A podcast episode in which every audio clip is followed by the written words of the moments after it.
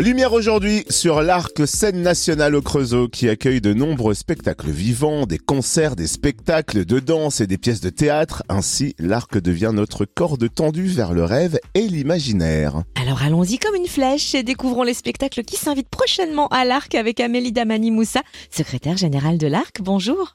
Bonjour. Alors ce dimanche, l'Arc accueille la compagnie Frotter Frapper au Petit Théâtre à 17h. Quel spectacle va-t-elle présenter?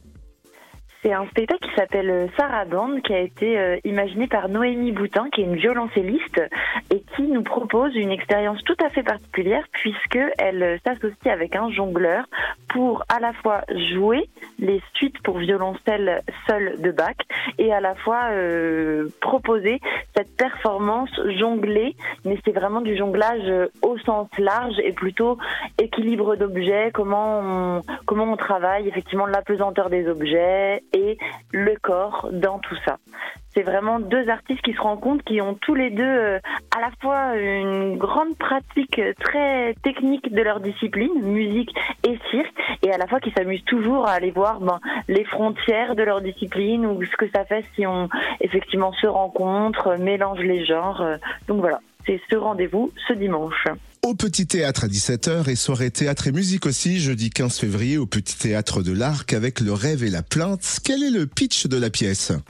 Alors c'est vraiment un spectacle très drôle puisque c'est euh, tout est sur le, le contretemps puisqu'à la fois on est euh, donc euh, à la cour de Louis XIV avec Marie-Antoinette reçoit sa nouvelle cuisine aménagée et qui va finalement inviter plusieurs personnages et parler de leur vie, leur leurs problèmes à la cour euh, et à la fois tout en faisant toujours des références au monde actuel dans lequel on vit. Donc tout est sur effectivement ce voilà cette cuisine aménagée, mais il y a aussi un moment un motard qui va débarquer.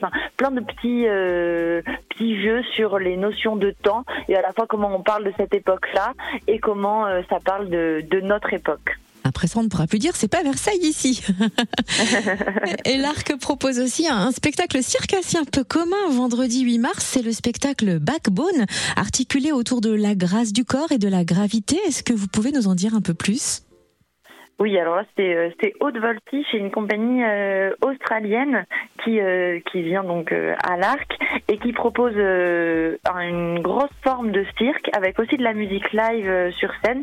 C'est une compagnie qui vient toujours voir à comment le collectif peut vraiment repousser les frontières individuelles. Donc c'est vraiment beaucoup beaucoup de travail de groupe, de pyramide à trois, de comment on se récupère, on se on se fait confiance. C'est vraiment sur il n'y a pas d'agré, vraiment que de l'équilibre, du porté et cette, euh, cette force de groupe, de comment ensemble on, vient dévier un peu les lois, euh, les lois individuelles. Où est-ce qu'on peut retrouver le programme complet de l'ARC? Donc l'arcscenenationale.fr où il y a toutes les, toutes les infos, tous les spectacles, ceux dont j'ai parlé, mais aussi plein d'autres. Et en prime, euh, sur euh, le site de l'Arc, nous pouvons trouver euh, des vidéos teaser des spectacles. Comme ça, nous avons un petit avant-goût avant de faire notre sélection.